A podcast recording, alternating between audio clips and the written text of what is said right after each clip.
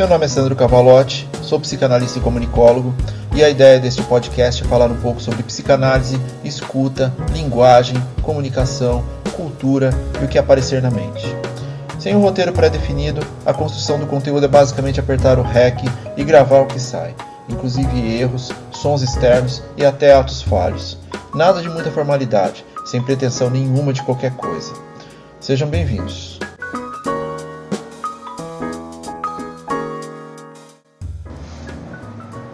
Episódio 4 A importância do não em nossas vidas.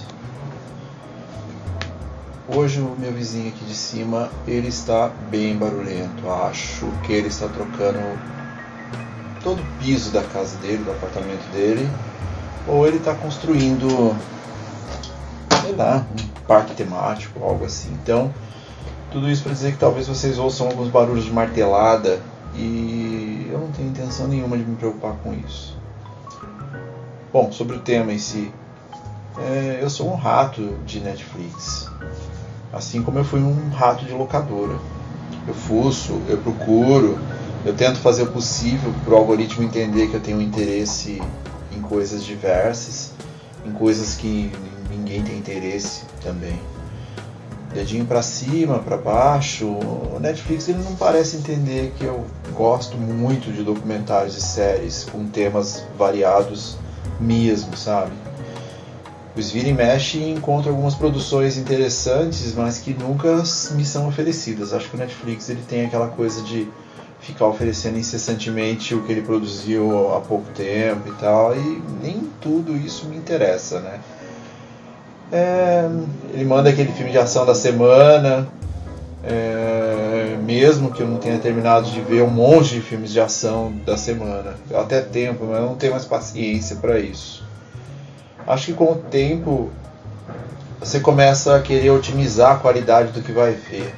E mesmo no, no, na pandemia, é, falar alguns nãos, mesmo que digitais, para as coisas que são oferecidas descaradamente, é uma boa forma de rebeldia, sabe? O não é libertador.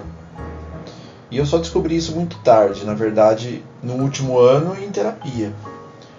Não sei dizer quando começou, mas ao constatar o fato, vários momentos da minha vida em que eu deveria ter dito um simples não surgiram na minha mente fiquei estarrecido, é, além de um pouco melancólico, claro.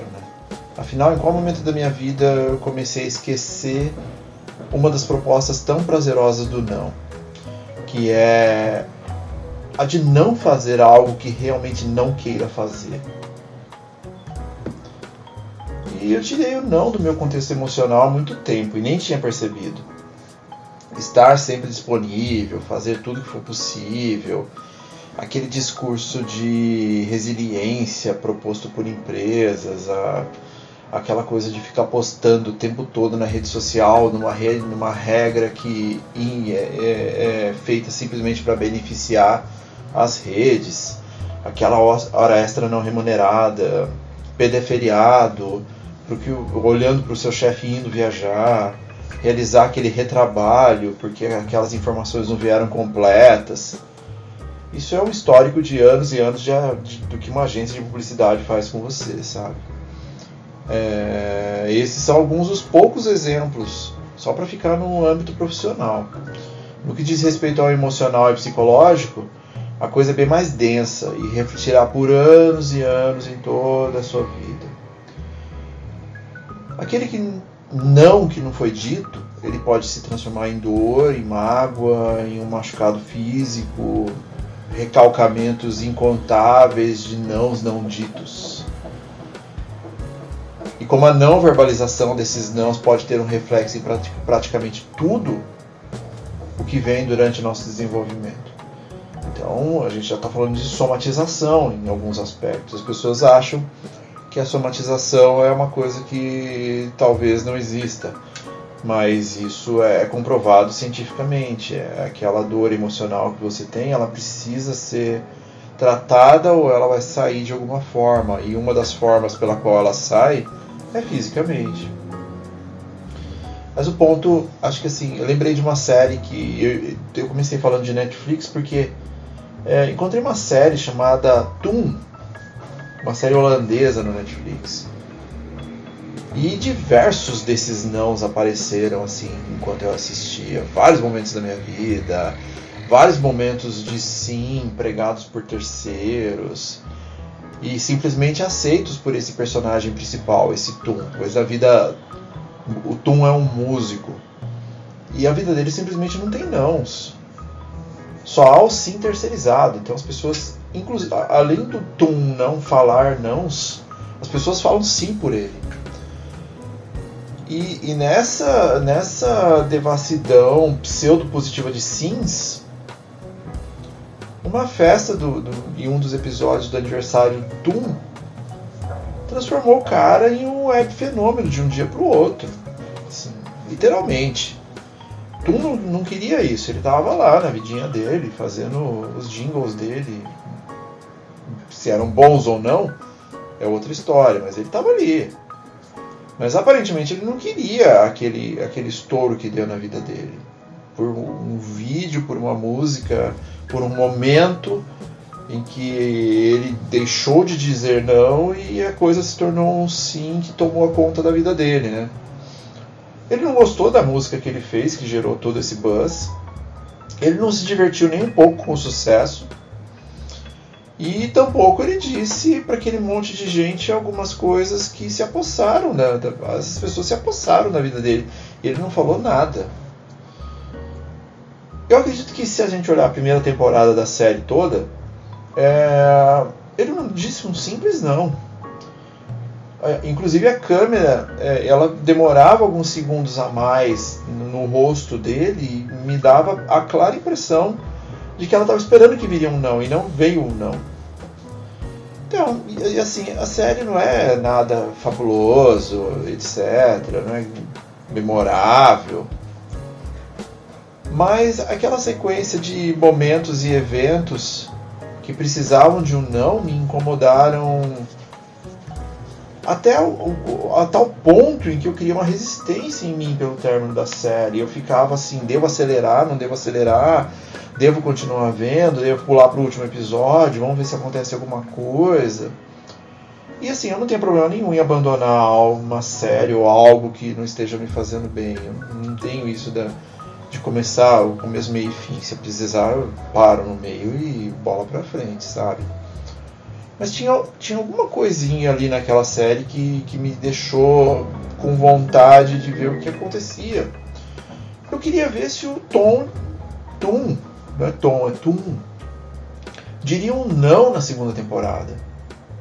Sabe? Então eu vi a primeira temporada toda e engatei na segunda, falando, meu, algo precisa mudar na vida do Tum, sabe? E, e, eu queria ser aquela pessoa que ia falar: caramba, ele falou não. Porque o não é importante. Mas não teve jeito, foi uma grande decepção a segunda temporada.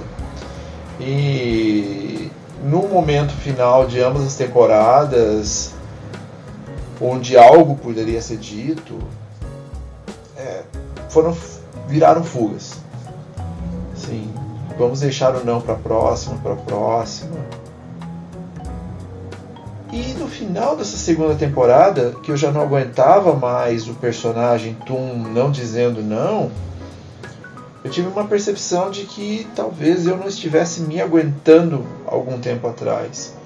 Hoje eu já tenho uma maleabilidade melhor, mas eu me coloquei muito no, no contexto do personagem. E eu percebi que a ficção do, da série Toon é a realidade de muitos de nós. Assim, mais, por mais tempo do que a gente gostaria. E que parte dessa situação é um grande receio de confronto.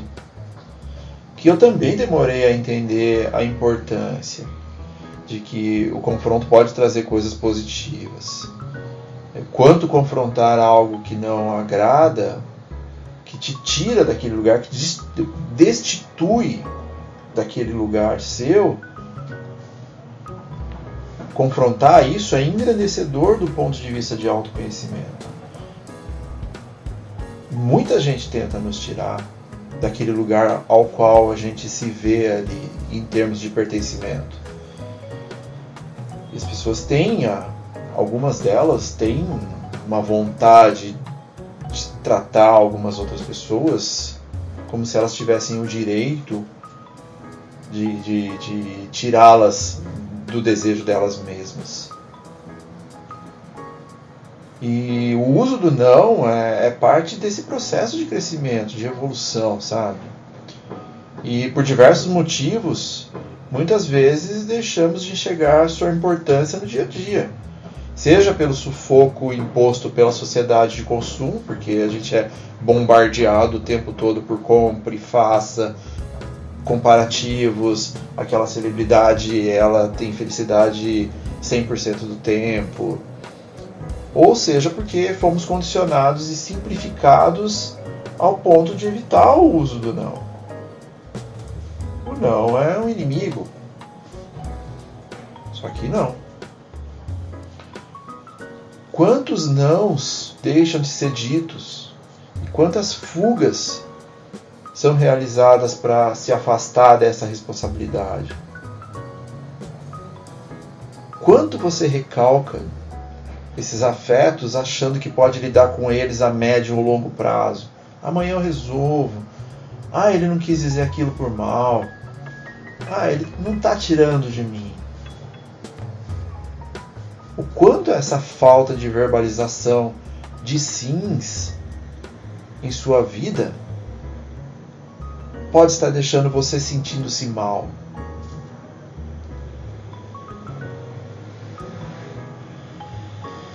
O uso do não em nossas vidas deve ser uma prática diária.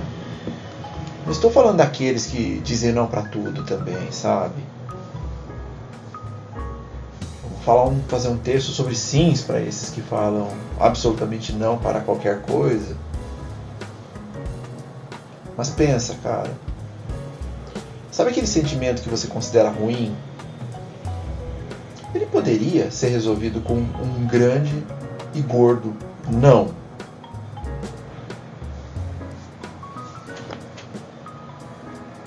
Um abraço até a próxima.